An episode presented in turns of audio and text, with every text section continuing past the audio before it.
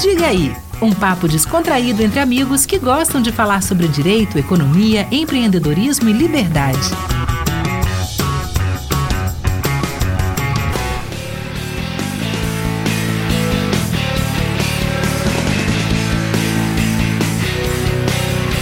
Fala galera do Diga aí, vamos nessa.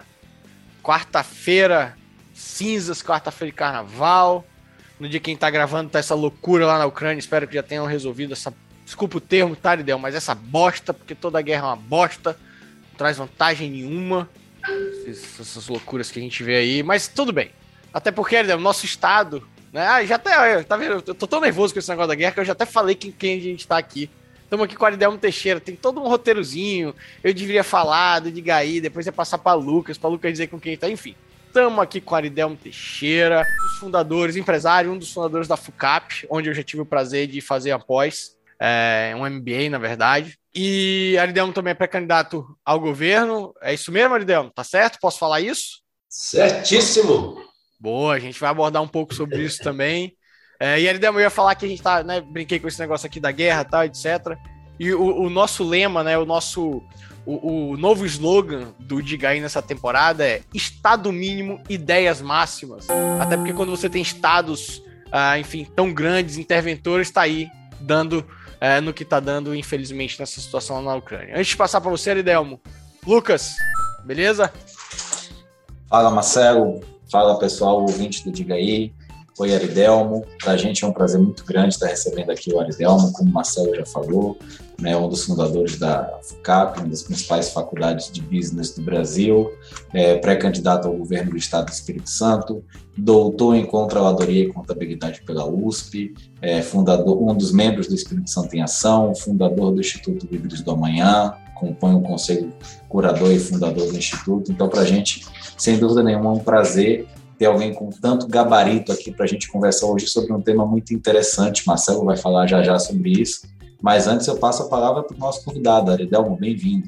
Obrigado, pessoal. É um prazer enorme estar trocando ideia com vocês. É...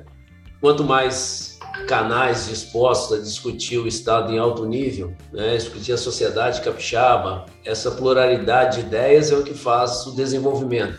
Né? E quando vejo jovens como vocês já preocupados com o desenvolvimento do Estado, isso no fundo me enche o coração de alegria porque é esperança. Né? E quando é, você tem jovens comprometidos com o desenvolvimento da sociedade, não somente seu próprio umbigo, dá esperança. A gente tem solução. Né? Sem, vocês estarem engajados nesse processo, fica muito sombrio esperar alguma coisa melhor né, para o futuro das nossas novas gerações, das nossas crianças, vamos dizer assim. Então, eu agradeço aí, primeiro, a disposição de vocês estar organizando esse tipo de, de, de oportunidade, né, e poder conversar com os capixabas de forma aberta, coração aberto, falando o que a gente pensa, que a gente entende que é melhor para o desenvolvimento da nossa sociedade. Pô, muito bom, obrigado, Aridelmo. Mas vamos lá, vamos lá. Aridelmo, o nosso tema de hoje é o Espírito Santo é a Suíça brasileira? a gente é, tem constantemente escutado aí que o pessoal aqui do Espírito Santo vive numa ilha, em, em situações, assim, fatores econômicos, que a gente está muito é, é, além, né, assim, avançado em relação a vários outros, várias outras regiões, outros estados do país. E aí? O Espírito Santo é a Suíça brasileira? A gente está numa ilha que é diferente do resto do país mesmo? O que, que você acha? Olha, eu diria que é uma ilha da fantasia, ok? Na realidade, quando você está num monte de coisa ruim, só porque você é melhor do que as outras coisas ruins, não quer dizer que você é ótimo. Gostei né? demais, tá? Gostei demais. demais. É, então, tudo é ponto de comparação. Agora, como é que você pode? Compara o, o, o jovem da Suíça quando termina o ensino médio Olha o nível de, de expectativa de futuro que, aquela, que aquele jovem tem e olha o nosso ensino médio público. Estou falando de aluno público lá, que a maioria perfeito. das escolas lá são públicas. Perfeito, perfeito, né? perfeito. Então você olha, você, ponto, nós estamos muito longe, ok? Nós somos mais próximos dos africanos, dos países subdesenvolvidos em termos de educação, e é a educação que projeta o futuro de uma nação, do que efetivamente uma Suíça. Né? Eu acho que a, quem, quem cunhou essa frase foi de assim, ou é cego ok? Porque enganar os outros, porque Muito bom. é, não faz. Agora, se você perguntar assim, nós temos as condições para no futuro pensarmos em ser, aí sim, eu acredito que sim. Né? Não, eu, eu, eu, eu, concordo, e e tem mais um fator negativo que quando a gente coloca essa alcunha, vamos chamar assim, é que parece que, beleza, só porque a gente tá um pouco à frente em alguns fatores, não em todos, né? De outros estados, ah, não, aqui tá lindo, vamos deixar do jeito que tá, não precisamos melhorar. Pelo contrário, tem muita coisa para melhorar aqui. Tem bastante. Agora sim, é, vou, vou engatar logo uma segunda de- pergunta. deixa eu só aqui. completar essa lá, vai lá, lá, Vou te dar um número aqui, como eu assumi a secretaria de Vitória, né? Vitória também é tida como a ilha, que é uma maravilha. A cidade da Prefeita tinha 83 mil capixabas esperando exame de vista na fila de dois anos. Ok? Aí Você chama isso de uma cidade desenvolvida, uma cidade inteligente, ou é hipocrisia, ou é cego, ou é mal intencionado. Entendeu? Cego no pior sentido, né? Aquele que não tem capacidade de ver, não, Claro. aquele que não quer ver. Ok? Então, é, é- é- é nesse sentido que é, nós temos que ter clareza do diagnóstico, porque senão não tem solução. Ok? Então, quando a gente se ilude, olhando para os outros, ah, tá vendo, nós estamos pagando a conta em dia. Pô, mas isso é mérito? Não é É obrigação? engraçado. É, Não A é? gente tem. O brasileiro tem a mania de parabenizar a obrigação. Isso. É assim, o, o cara. o ah, governo tá, tá com as contas em dia, uai.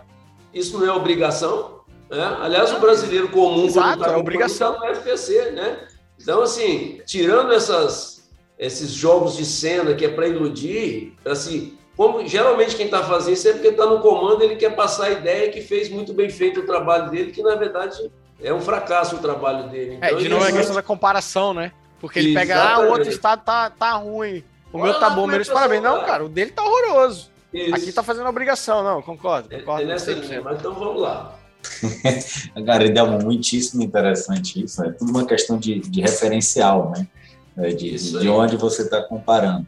Agora, assim, depois desse banho de realidade que você deu aí na, na gente, né, com relação a esse, essa questão de referencial e comparação, é fato né, é, que o Espírito Santo tem algumas características, obrigações, melhor dizendo, mais cumpridas ou melhor cumpridas do que é, outros estados do Brasil. O que é que, assim, e obviamente que falta muita coisa ainda, né, quando a gente se compara com esse, essa analogia que foi feita aí com a Suíça. O que é que a gente ainda pode assim ser melhor em ordem de prioridade? Começar por onde para que de fato a gente desenvolva ainda mais o nosso estado e não fique comparando, nivelando por baixo, mas sim nivelando por cima. Isso, é isso aí. Vamos pegar os primórdios da, da- desenvolvimento econômico, né? Não tem precedente na história aí de países desenvolvidos, com IDH elevado, ok? Onde as pessoas não têm liberdade, Ê, rapaz, a gente gosta pouco de ouvir isso. Oh, meu Deus do céu. Então, assim, Irônico, né? A gente gosta muito, né? Isso. Então, quando você olha para o nosso estado, não sei se isso já, se você acompanha manchetes de, de, de, de mais a imprensa mais tradicional, né? Quando, quando é, o PIB cresce, é o Estado. Né? Quando o emprego cresce, o Estado do Espírito Santo aumentou É. o emprego X. É. Quando cai, a indústria demitiu, o comércio demitiu. Seja, né? O benefício foi o Estado que fez, o malefício foi iniciativa privada. É, o, o protagonista positivo é sempre o Estado e o protagonista, o vilão, é sempre, É sempre. Então, empresário, você- malvadão, você- que só quer é, o e você percebe a essência da liberdade, que é cumprimentar e agradecer todos aqueles que tentam empreender, desde o empreendedor social, desde o empreendedor com necessidade, até o empreendedor como capitalista, que é eles que geram emprego e bem-estar social. Se você não tem isso, ok? Toda vez que você precisa de dinheiro, ao invés de você olhar para as despesas e cortar, você olhar para o infeliz do contribuinte, enfiar a mão no bolso dele, então, por essência, você não tem grandes expectativas de grandes voos. Então, quando você olha para o Espírito Santo, é um país, um estado que basicamente sobrevive de commodities. São cinco empresas que, quando elas crescem, o estado cresce, quando elas caem, o preço cai. E não pega esse, esse, esse grupo político que está no, no poder aí há 20 anos, né? Qual foi mudança radical na nossa matriz que não foi commodities? que, que nós estamos preparando de nova matriz para o amanhã? Aí você começa a perceber que tudo que aparece de novo, o Estado está com a mãozão dele em cima, mas isso não é culpa só dos políticos, não, tá? Nós temos uma classe de empresários. Com que, certeza, você está certo. Que cresceu, que cresceu ali de subsídio, de encostado no governo, que toda vez que ele tem uma ideia, ele pensa assim: vamos, vamos conversar com o governo. Não, meu amigo. Você pode até conversar para ele não atrapalhar. Então, enquanto a gente não desenvolver essa, essa, esse sentimento de liberdade, de você ir lá empreender e enfiar a cara, que eu tenho visto muito na moçada hoje, principalmente nesse ramo de startup, né? ninguém está correndo atrás do dinheiro do governo. Você já tem alguns aí que não ficam lá, mas você vê que aqueles ali vão ficar por lá mesmo. Né? É, é, é, não vão fazer grandes voos. Então, quando você olha esse aspecto que é de futuro, que é uma nova matriz né, é, é, de desenvolvimento, é, você não vê.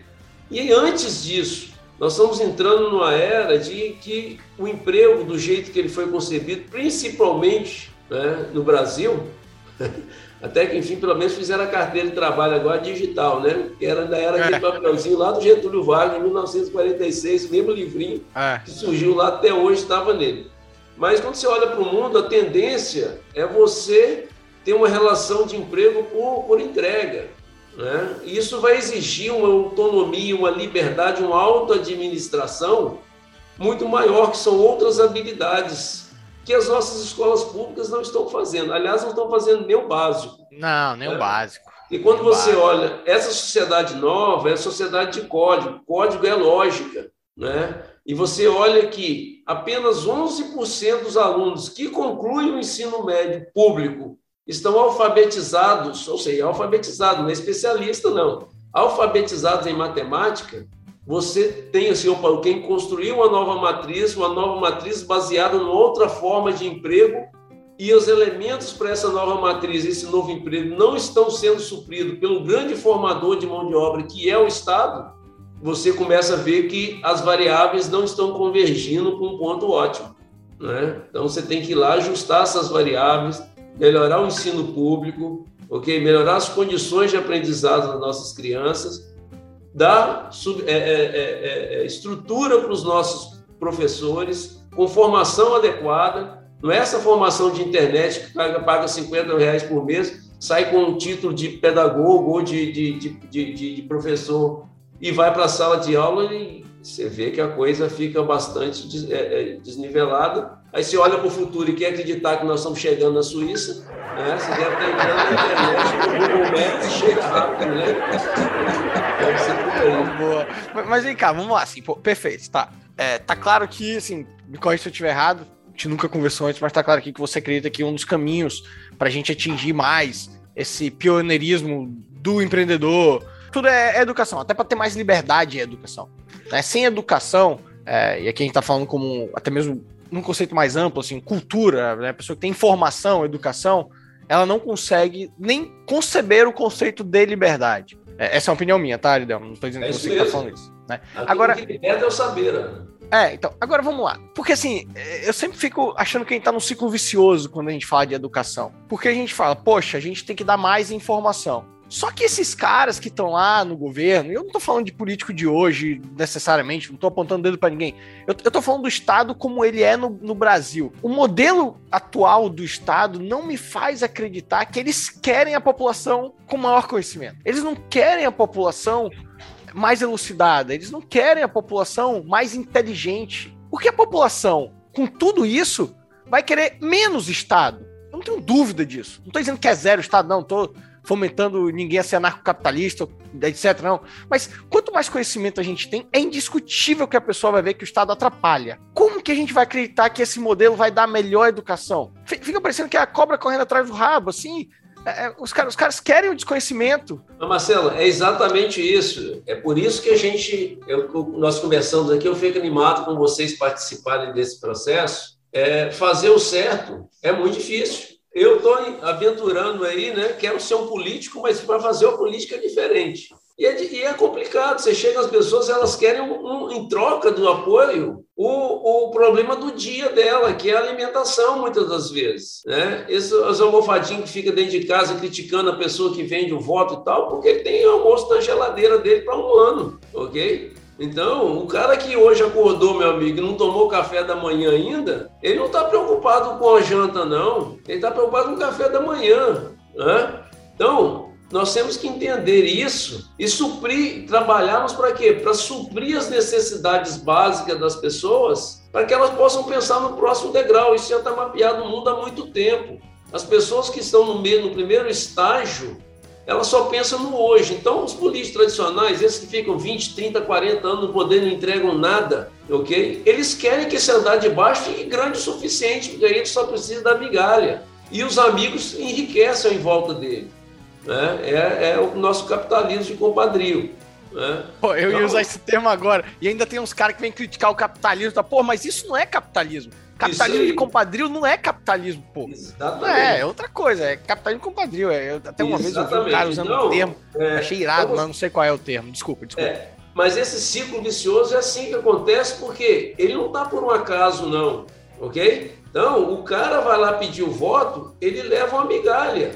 Ok? E o cara dá aquela migalhinha para ele, ele fica torcendo para passar os quatro anos rápido para chegar outra eleição para ele ganhar outra. Porque o indivíduo está passando necessidade básica.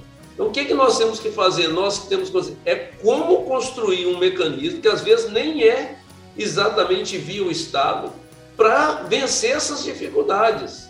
Né? Pensando isso, não sei se vocês me acompanham aí, mas eu não saí da presidência do Espírito Santo Ação em 2018, eu montei um Inspira S que é justamente para reunir pessoas como a gente que possa diagnosticar, preparar a solução e entregar para a sociedade sem dependência do Estado. Que é aí que você tira a dependência do indivíduo do Estado. Então, Eu gostei, tirar a dependência do indivíduo do Estado. Essa frase é muito boa. Isso. Tirar a dependência do indivíduo do Estado, porque hoje é totalmente dependente. Totalmente. Então, esse ciclo vicioso é por isso. Você olha os políticos tradicionais, a maioria deles, se eles perderem emprego, eles viram desesperados. Ou seja, perder emprego, não, não ganha eleição. Né? Não ganha eleição, exatamente. Né? Para ganhar eleição. Porque é com a eleição que eles conseguem se manter a sua renda, o seu status, o seu poder. Profissão política. Né? É isso. E no dia que ele sai da cadeira de deputado ou de governador, nem o porteiro cumprimenta ele. Ok? porque ele não existe como pessoa, ele existe é como poder da caneta que ele, ele nunca construiu nada real. E com isso eles fazem essa entrega dessas migalhas para fazer o quê? Um conjunto.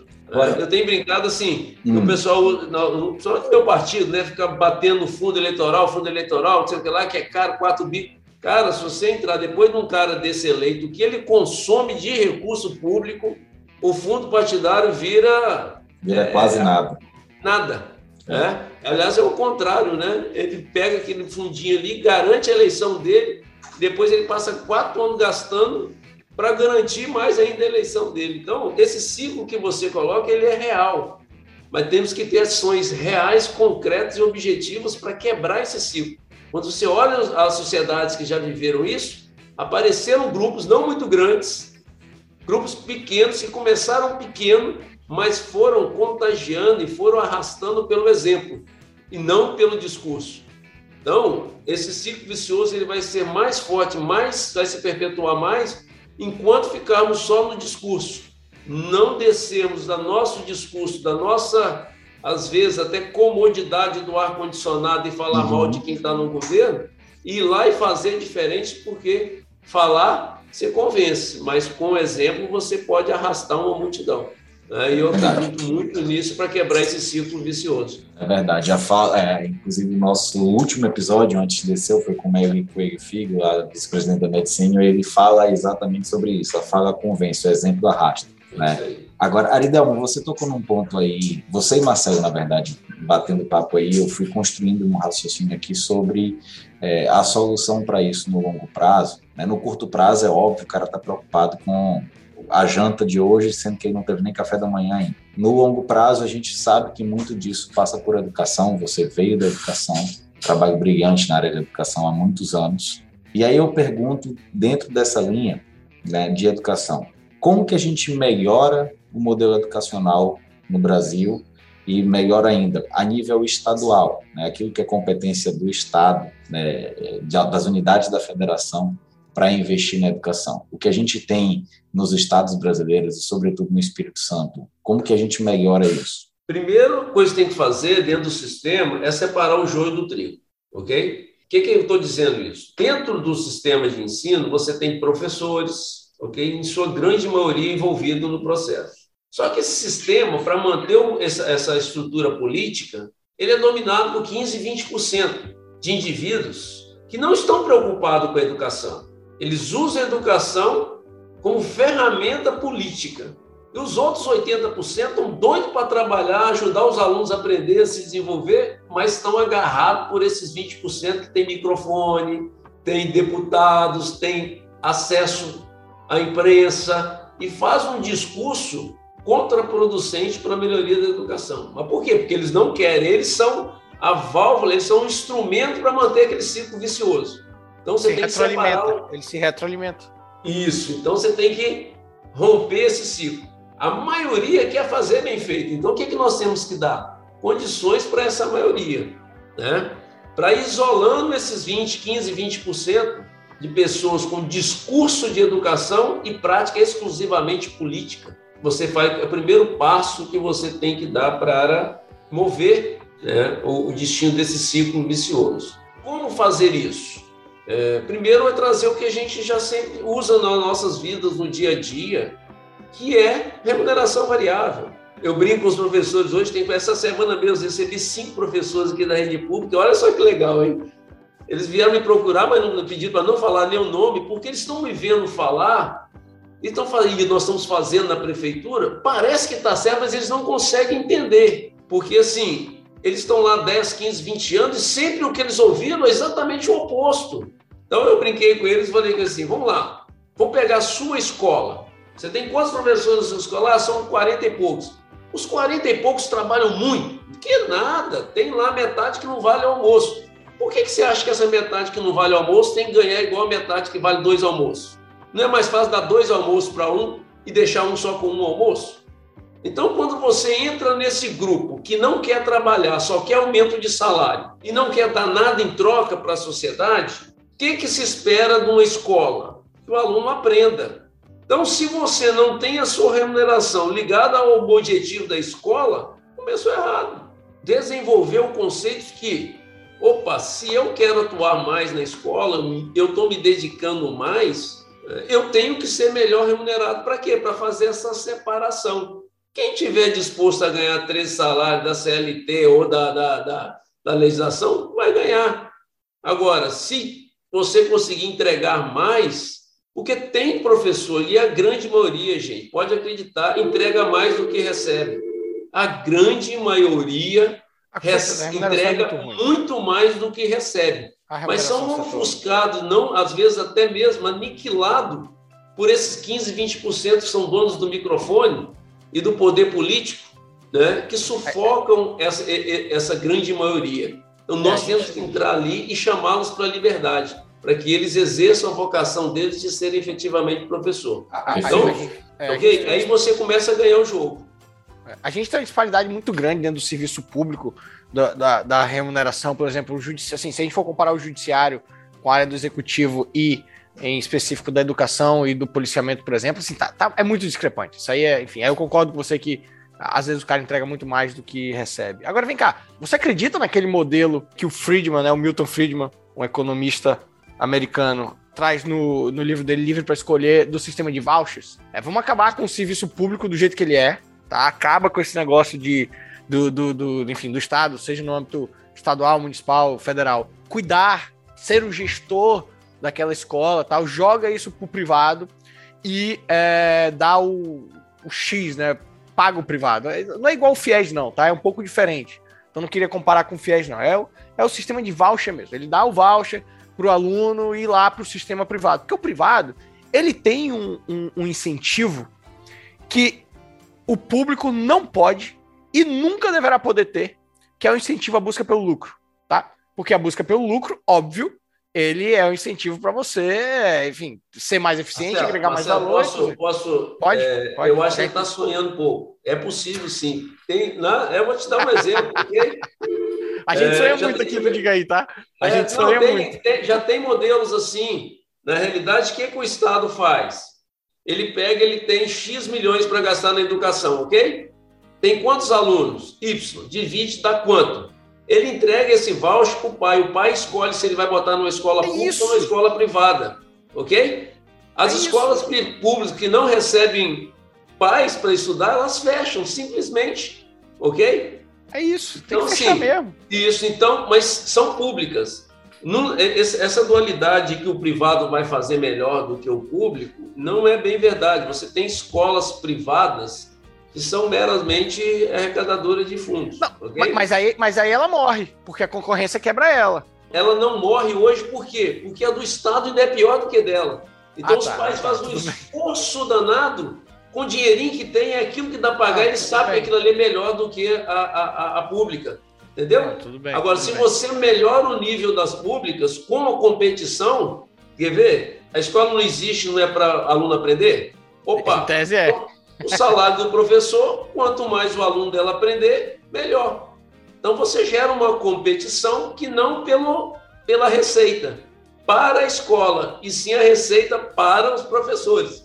Ok? Como o Estado brasileiro hoje, isso é um avanço nosso, o Estado brasileiro hoje, em relação à avaliação de política pública, a educação é a que mais tem indicador, portanto, ela tem mais facilidade de remunerar pelo desempenho dos, nos indicadores, né?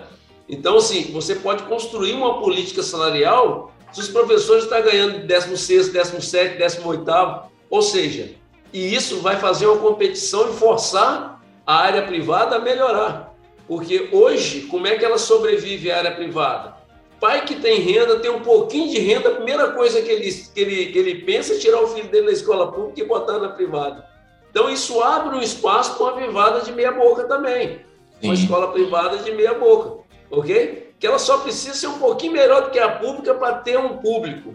Agora, se você melhora a qualidade da pública, o que, que acontece? Você aperta o calo da privada, ela tem que subir também a qualidade da escola privada. Olha o ciclo positivo da competição em prol do quê? Do desenvolvimento do aprendizado das nossas crianças. Então, é possível fazê-lo, mas tem que lembrar, Marcelo, Lucas, educação é ciclo de longo prazo, tem que ter Perfeito. continuidade.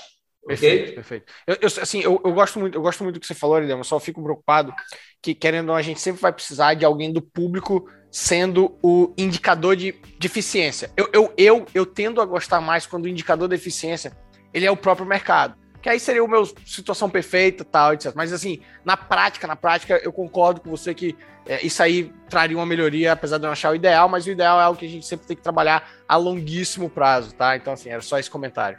Tá bom, Agora- mas é, por que, que a educação, ó, você vai lá, né? Por que, que o Estado surgiu? O Estado surge para suprir uma característica que é onde se faz de forma coletiva tem possibilidade de incluir todos. Então, por que, a educação é uma função básica de Estado?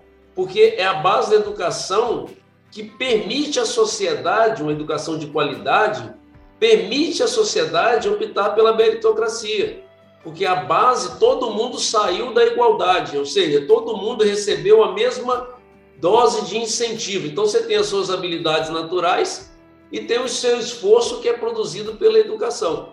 O conjunto dessas habilidades que vai definir o posicionamento desse indivíduo na sociedade. Quando você não tem esse braço forte da educação, você fala de meritocracia e fica uma coisa esquisita, porque é uma pequena parte da sociedade que tem condições de fato estar disputando em pé de igualdade. Então, na nossa sociedade, por exemplo, quando a gente fala de meritocracia, nós estamos falando de 10% da sociedade tem as suas habilidades respeitadas com todo o apoio educacional. Então, ele tem tudo para efetivamente se posicionar de acordo com essas duas variáveis. Então, Bacana. o Estado, o Estado é capaz de fazer isso. Você vai nos primeiros dos países mais desenvolvidos, a educação privada é 0,1, 0,2%, ok? E é importante porque ela serve de referência para a pública, Uhum. ok? Então, ela acaba sendo aquele que está puxando, ó, dá para fazer melhor, dá para fazer melhor, dá para fazer melhor. Quando você vem num país como o nosso, tão desigual, 70, 85% dos alunos, em alguns estados passa de 90%, estão na escola pública de péssima qualidade. Então, você vem depois e distribui só é, é, meritocracia, fica desigual. Uma aluna que estudou aqui no Leonardo da Vinci, comparado com uma, ah, uma escola lá. E aí você vai falar que agora os duas vão competir. Não, é Todas as duas, 19 anos, então vai competir. Não como, isso não tem mérito nisso. Ok? Então, esses conceitos eles têm que ser arraigados. Então, na minha visão, o Estado tem três coisas básicas: educação, saúde e segurança. Ok? Por quê? Fazer segurança individual, cada um de nós, se fôssemos cuidar da própria segurança, é impagável. E coletivamente é possível fazer de forma que melhore a qualidade e a segurança de todo mundo. Saúde é a mesma coisa, ok? Ninguém tem condições de manter um cirurgião à sua disposição 24 horas por dia para se um dia ele precisar, ele vai fazer. O que, que você faz? No coletivo você consegue mantê-lo, né? E educação também.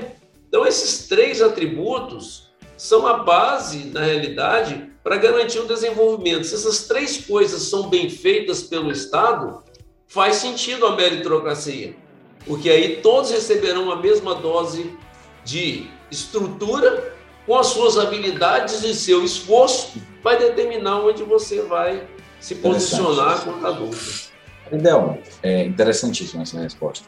Você, né, a gente já falou desde o começo do episódio, você é pré-candidato declarado ao governo do Estado né, pelo Partido Novo. E você acabou de falar aí sobre saúde, educação e segurança. Esse é o, o lema do eventual futuro governo Aridelmo Teixeira? O que, qual é a cara do governo Aridelmo Teixeira? Eu, vou, eu colocaria mais um né, nesse ah. negócio, que é a geração de emprego e renda por meio de facilitar o processo de desenvolvimento econômico ok? Desburocratizando, acelerando, incentivando, tirando os entraves. Vou te dar um exemplo disso de prática. Como eu disse, né, falar é fácil. Uhum. Nossa, a prefeitura de Vitória, né, a média de prazo para uma licença de uma obra, de um empreendimento, era 261 dias. Uhum. Ok? Nós estamos fazendo em 48 horas. Isso significa o quê? O cara pedia um, um ano para ter a licença para começar a obra. Hoje é possível terminar a obra antes do prazo anterior. Ao, a, que, até o prazo que ele ia ter para licença. Né? Isso acelera a vida do empreendedorismo. Isso então, significa dinheiro agora... girando, significa isso. comércio vendendo, isso significa assim, isso. você está tirando Exatamente. o Estado da frente da pessoa e fazendo é, a economia isso. girar. É, é, era isso que eu ia falar, é uma política que eu gosto de chamar de negativa, que é aquela que em vez de você. Assim, você atua de uma forma que, na verdade, você não vai atrapalhar, você vai sair da frente, você vai facilitar. Você é vai facilitar que o empreendedor, o indivíduo. Quando eu falo empreendedor, eu estou falando assim, de, de, todo, de toda pessoa com capacidade produtiva, tá? Isso aí. Qualquer, qualquer que seja uhum. o, nível econômico que eu esteja falando. É, você vai permitir que esse cara atue, é isso. Exatamente. É, ok? Isso é lindo. Então, onde o Estado está atrapalhando, aquela é base da, da liberdade, ok? O cidadão é honesto. O cara que quer empreender, esses governos que existem aí, eles fazem o quê? O cara decidiu empreender e virou bandido. Então, tudo que ele falar é o capitalismo selvagem, ele tem que gastar uma fortuna para provar que ele é honesto. É o contrário nos países desenvolvidos. ok? O cara quer empreender, ele autodeclara o que vai fazer. O Estado não precisa gastar dois anos analisando o que ele prometeu, não. Solta o cara, o cara começa a fazer, você vai investigar. É muito mais fácil você ver a prática e atuar na prática do que ficar é, é, é, olhando papel. Mas para o burocrata, é isso que ele quer.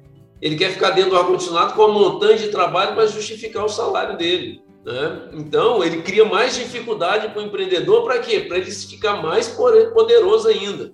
O empresário tem que todo dia ir lá na porta, lá da prefeitura, do estado, pelo amor de Deus, me libera minha licença. Aí, ah, faltou aquele pingo no i. Aí você volta, faz o pingo no i, agora faltou a vírgula no C, porque ali era um C cedilha. E vai te enrolando você chega a dois anos, já gastou o tubo do dinheiro e o empreendimento não saiu do lugar, não gerou emprego, não gerou renda, quando não Isso. perde o negócio. O cara é. cria dificuldade para vender oportunidade e para ele se manter na cabeça dele útil e importante útil. naquele processo todo.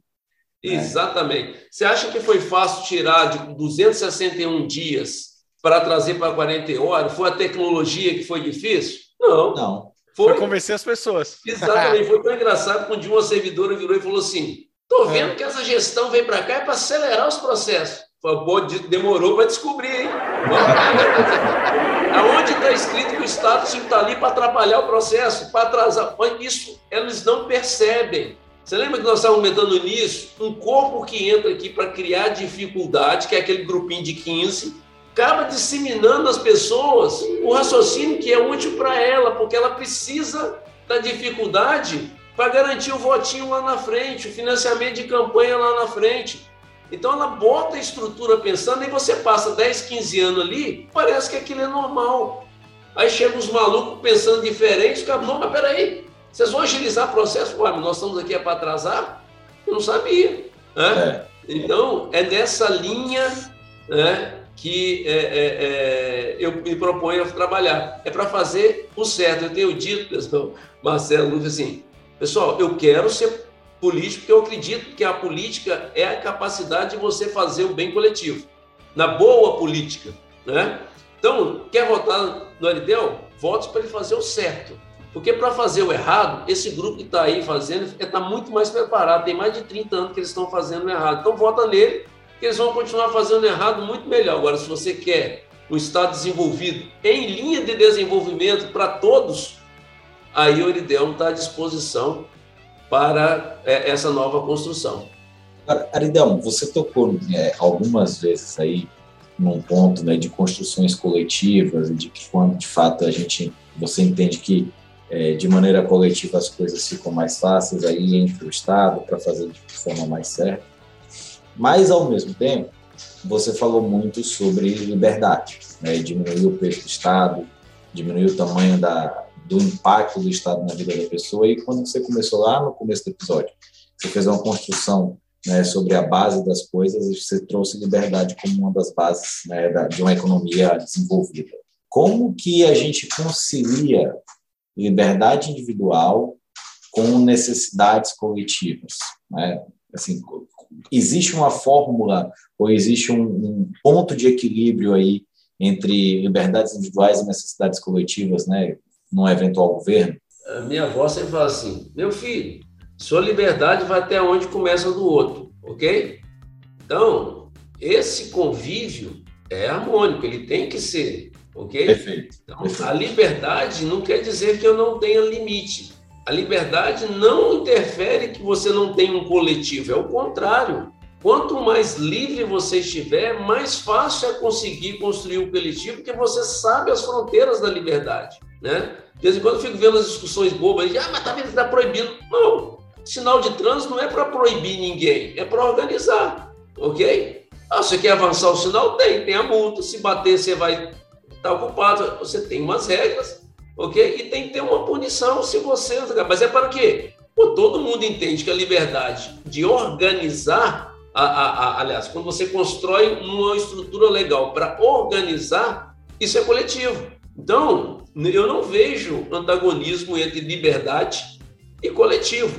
Muito pelo contrário. Quando você vai nos países mais livres, o que mais rende é o sentimento de pertencimento na coletividade. Porque a liberdade individual pressupõe o respeito à liberdade do outro. Eu estava dando entrevista e os caras perguntando, vou dar um exemplo aqui que é muito recorrente hoje, que é a tal da vacina. Qual é a nossa função? Olha, vacina melhorou a vida da humanidade, tem contraindicação? Tem. Como comer camarão também. Tem gente que come camarão o dia inteiro, num dia pode dar um piripado em gás e morre. é verdade. Ok? Então, assim, vacina é a mesma coisa, mas foi um grande avanço da humanidade. Nós tínhamos uma quantidade de pessoas com deficiência provocada pela polio, que com a vacina foi quase extinto do mundo. Mas de vez em quando alguém tinha problema? Tinha. Só que o benefício é infinitamente maior. Agora, tem que ser claro. Se o cara não quiser, ele não pode ser obrigado. Então, eu, o que eu tenho que trazer é informação. Eu gosto de usar uma coisa que foge um pouquinho do dia de hoje, que tem pessoas que não aceitam fazer transfusão de sangue, porque na cabeça dela aquilo é uma afronta ao, ao corpo dela, a crença dela. O imbecil do Aridelmo que vai lá eh, dizer para ela que ela tem que doar sangue? É óbvio que não. Porque que ela tem que fazer transfusão porque ela vai morrer? É uma decisão dela.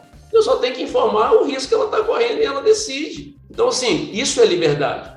Liberdade pressupõe alto grau de informação precisa. Então, é, voltando ao, caso da vacina. Quando o líder vai para a TV e diz a vacina é 100% segura, ele está mentindo. Aí só precisa de um exemplo que deu errado para toda a tentativa dele de esclarecer a sociedade e empurrá-lo. Ele tem que falar assim: olha, vacina é segura numa margem de erro de X. Acontece em problema. Tem gente que toma aspirina e morre. Agora, a aspirina ajudou a é. vida de muita gente. É, é, é, é, como você falou, é a questão da informação. É, Isso. você tem que dar informação e tem que dar liberdade para a pessoa decidir. Inclusive, Mas, eu estou aqui com nossa camisa do, do Diga aí, eu vou levantar aqui, ó, é liberdade e responsabilidade. Porque você não é livre para. Liberdade sem informação, né, isso, Marcelo? E, isso, e, e, as pessoas confundem essa questão da responsabilidade, tá? É, é, a responsabilidade é por ser o único a arcar com as consequências da sua decisão. A sua liberdade, né, você perfeito dentro da questão da limitação que você trouxe, você pode agir da forma que você quiser, e você jamais poderá imputar a alguém a consequência por um ato de liberdade que você tomou. Isso. Óbvio que desde que esse ato de liberdade tenha sido de verdade, liberdade. Se foi é, coercitivo, se foi ameaçado, etc., você quebra toda a, a, a, filosofia, você quebra toda a prática por trás. Por isso que é a gente linha. gosta de falar que liberdade sempre vem com, com responsabilidade. Foi muito bom. Isso, agora, é... vamos, vamos, fazer uma contraposição dessa liberdade com aquele cidadão que não almoçou ainda. Vai. Cinco horas da tarde, não tomou café da manhã. Não. O, o senso dele de urgência, ele extrapola. Né?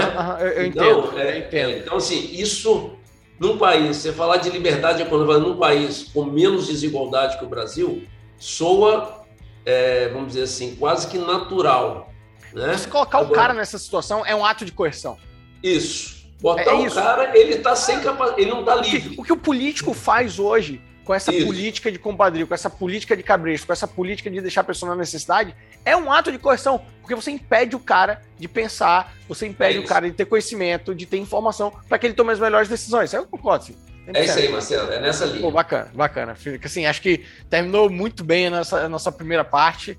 Uh, temos agora a segunda parte, Aridelmo, que agora é para conhecer mais você, tá? Falamos de Espírito Santo, falamos de política, falamos da eventual governo seu, é, agora é para conhecer o Aridelmo como pessoa, tá? Que é bate-bola, é bem rápido mesmo. Eu peço indicação, você fala e a gente vai rapidinho aqui. Aridelmo, indicação de um livro. Ele tá lá em casa, eu tô sem o nome dele, mas é um. um tá na lista lá do, dos 10 mais vendidos do ano da. da... Ah, tá aqui, ó. É. Talento da aristocracia?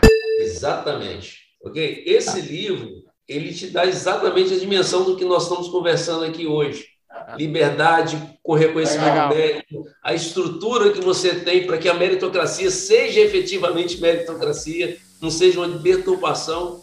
Okay? Quem é o autor? Porque é a, gente sempre, a, gente sempre, indica. É o Adrian. Adrian Woodridge, ok. Tá, okay? tá, tá, tá aqui. Então boa, tá gravado aí para vocês, eu pensei que tivesse falado. Bacana. Vamos lá. Um filme.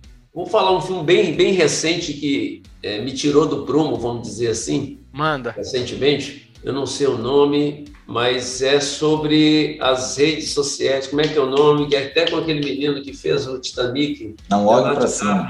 Ah, legal. Não olhe para cima. Isso. Aquele bem legal. Bem aquele legal. ali é bem, é bem recente bem. e assim me incomodou muito. É verdade. Mexeu muito com a minha cabeça, das minhas práticas do dia a dia. Que às vezes você vai na manada ali, não se percebe que está indo na manada, né? É. E então assim, opa, foi um, um, filme que eu acho que é muito atual, principalmente para os mais jovens, né? É, e às vezes não, mas não, acho que ele vale para toda idade, porque às vezes o cara está lá com 80 anos achando que está perdido, quando ele olha e fala assim, opa, eu tenho, eu tenho muito a contribuir aqui com essa, com, essa fase de desenvolvimento da humanidade. Então eu acho que esse filme, é, como é que alguém falou o nome aí, acho que é. é não é? olhe para cima. Não olhe para cima. Não olhe para cima, um filme da Netflix. E é só voltando um pouquinho aqui, enquanto o Aridel e o Marcelo estavam conversando aí, para nosso ouvinte acompanhar também, até mesmo antes de chegar na, nas mídias sociais, o livro que o Aridel me indicou, é, eu vou fazer a tradução livre aqui, só tem versão em inglês, A Aristocracia do Talento, Como a Meritocracia Fez o Mundo Moderno, né, de Adrian Woodridge. E aí, só pelo título aqui, o subtítulo já realmente me pareceu um livro interessantíssimo e que excelente indicação aqui, aí. Agora, Adelmo, vamos falar um pouquinho, as coisas um pouco mais profundas aqui. O medo. Rapaz, o único medo que eu tenho é de perder a liberdade. Toda essa questão física, ficar doente, é, isso é coisa da vida. Porque a liberdade não é coisa da vida. Perder a liberdade é alguém que conseguiu fazê-lo, ok? Então não é natural.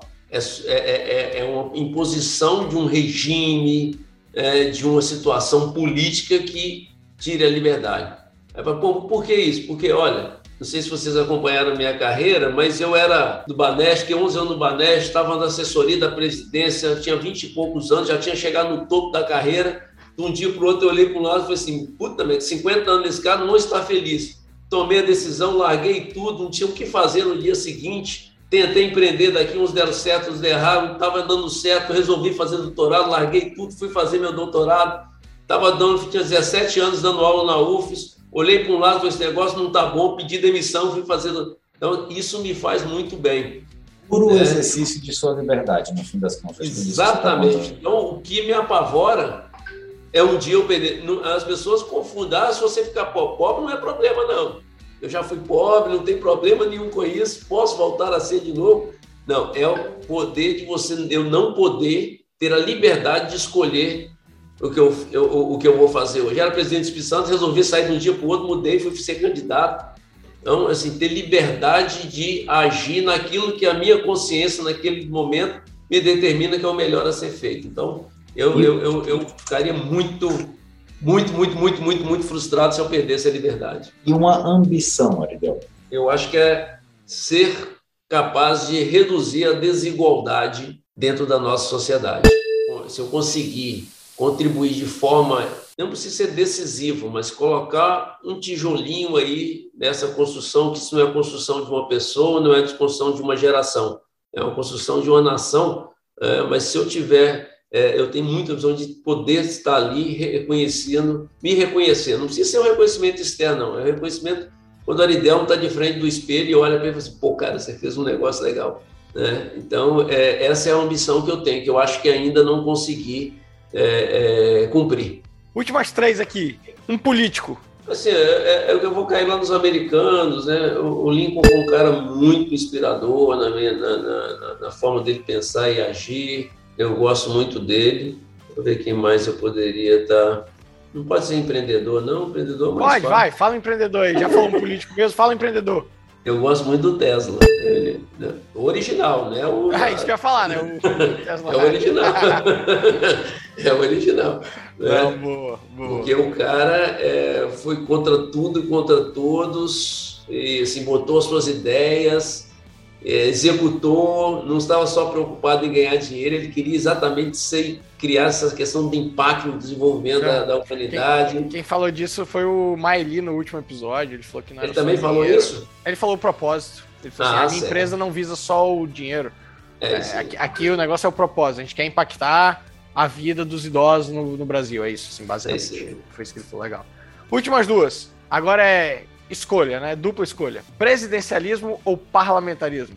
Os dois sistemas são bons e são ruins, ok? Depende da estrutura que suporta esse sistema, né? Então, no nosso caso, né, dado a nossa precariedade nas relações eleitor, é, é, eleitor e, e, e eleito político, né, o sistema é, é, parlamentarista eu acho que nós não estamos estruturados para ele. Ok? Eu acho que falta estrutura, ambiente político para isso. Ele pode ser um passo seguinte, uhum. mas é, nós não temos estrutura para suportar um, um, um, parlamentarismo hoje. O engraçado é que assim, é praticamente o que a gente está vivendo, né? O Congresso está ali. O Brasil está em uma bagunça. Né? É, então, por isso o Supremo legisla, o, é. o, o Congresso julga, é, o presidente. Então, assim, tá, executa. Então, dá uma bagunça, na realidade, do sistema. O sistema é. você tem lá a repartição, né? Você vê o, o Supremo. Se você não fizer a lei, eu vou, eu vou arbitrar, mas aonde que está nisso da democracia que o Supremo pode definir uma lei? Né? Então, ah. assim, é, é, Aí é uma outra coisa. Eu estou trabalhando as duas propostas, né? Eu gosto dos dois modelos, não tenho é, é, é preferência. Quando você olha onde o presidencialismo dá certo e onde o parlamentarismo dá certo, são as estruturas sociais dos países são diferentes. A relação sim, sim, sim, do eleitor com o eleito é diferente. Então, no nosso caso, pode ser que no futuro muito, mas hoje a nossa estrutura está muito mais para o presidencialismo do que do parlamentarismo. Isso aí. Agora aqui, vamos lá, a nossa última. Você é um dos fundadores de uma das melhores escolas de business do país, né? Até te agradeço pelo curso de direito que vocês lançaram agora, me deu vontade de voltar para a escola, tá? Me deu vontade de voltar. As matrizes estão abertas, baratinho, né? me deu vontade, pô, quem dera eu ter tido, enfim, uma grade daquela. Aqui a gente fez, a gente preza muito pelo, por essa parte negocial a gente fez questão de entrar e falar, porra, que lindo isso, agradeço. Eu sei que vocês lá nos cursos de economia é, defendem muito a liberdade, é, enfim, de mercado, né, o livre mercado, né, economia plena, tal, pleno mercado. Então eu te pergunto, Aridelmo, a escola austríaca ou a escola de Chicago? Qual das duas é a favorita? É, mas eu prefiro mais a de Chicago, sabe, para falar a verdade. É, ela, ela, é mais prática, né? Se você só me der duas opções, né? Então, se você botar a terceira, que é a FUCAP, eu vou fazer a escola de FUCAP. né? Você só lá me deu duas tudo, né, opções. Né, é? Isso, então, assim, só me deu duas opções, então, né? Eu prefiro dizer que elas são, assim, a gente gosta de fazer essas perguntas, tipo, essa brincadeira e tal, mas eu acho que elas são muito complementares. A, a escola austríaca tem um, um papel, assim, ultra fundamental uh, no entendimento da, da economia, como eu hoje não sou economista, mas assim que eu entendo. Uhum. Mas a escola de Chicago traz algo mais é, científico, mais prático mesmo. Assim. Eu acho que elas são complementares, não dá para é, falar mas você me deu duas opções, tinha que marcar não, o X, era né? brincadeira, era brincadeira. Tentei botar uma terceira no meio aí, ficava mais fácil, que era só marcar FUCAP, mas você não deu essa opção. É isso. Ô, Aridel, pô, infelizmente chegamos ao final do nosso episódio, foi muito bom. Agradeço aí pela sua disponibilidade. Estamos gravando hoje. É, foi bem bacana, sempre um aprendizado. Parabéns aí por tudo que construiu. Muito boa sorte aí no resto da carreira e vamos em frente. Lucas. Aridel, muitíssimo obrigado pelo seu tempo. Sempre um grande aprendizado poder conversar com você, poder te ouvir. É, a gente sai sempre maior e reflexivo sobre muita coisa.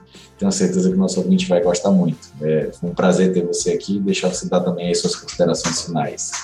Obrigado, Marcelo, obrigado, Lucas, obrigado a todos que nos assistirem, ouvirem, né? Porque vai para o ar, né? E assim, parabéns pela iniciativa. Aqueles que estão nos ouvindo aí, se puder também desenvolver na sua, sua cidade, na sua comunidade, esse tipo de, de ação, né? disponibilizar que as pessoas possam conversar, trocar ideias de forma respeitosa, cada um respeitando o seu, a sua liberdade de expressar a sua opinião de uma forma bem eh, educada e, e, e cordial né? eu acho que é daí que a sociedade vai espalhando esse conhecimento de calma e todo mundo voltado Perfeito. para o desenvolvimento coletivo, que a gente vai efetivamente chegar a uma nação que a gente tem o direito e tem a oportunidade de construir. Então, é chama mais gente aí, bota mais gente convidando aí, convida o seu vizinho, troca ideia, ou seja, né, é, pastor da, sua é comunidade o... e vamos em frente. Esse é o conceito estrela do mar, Aridel, que a gente preza muito lá dentro do Líderes. Porque a estrela do mar, quando você corta uma pata dela, né? Assim, a pata, né? Um dos tentáculos, enfim, dela, é, aquele tentáculo dá origem a outra estrela do mar. Então o que a gente está fazendo aqui hoje é exatamente algo que veio do líder, estamos aqui, quem estiver ouvindo, quiser disseminar suas ideias, como você falou, é, a gente sempre tem que disseminar as ideias com muito respeito, com argumentos, não podemos ficar com ideias vazias, porque informação é muito bom e a gente torna a nossa sociedade com uma cultura melhor, mais conhecimento e mais prosperidade. É isso. É isso aí. Obrigado, Obrigado pessoal. Até Valeu, galera. Até o próximo um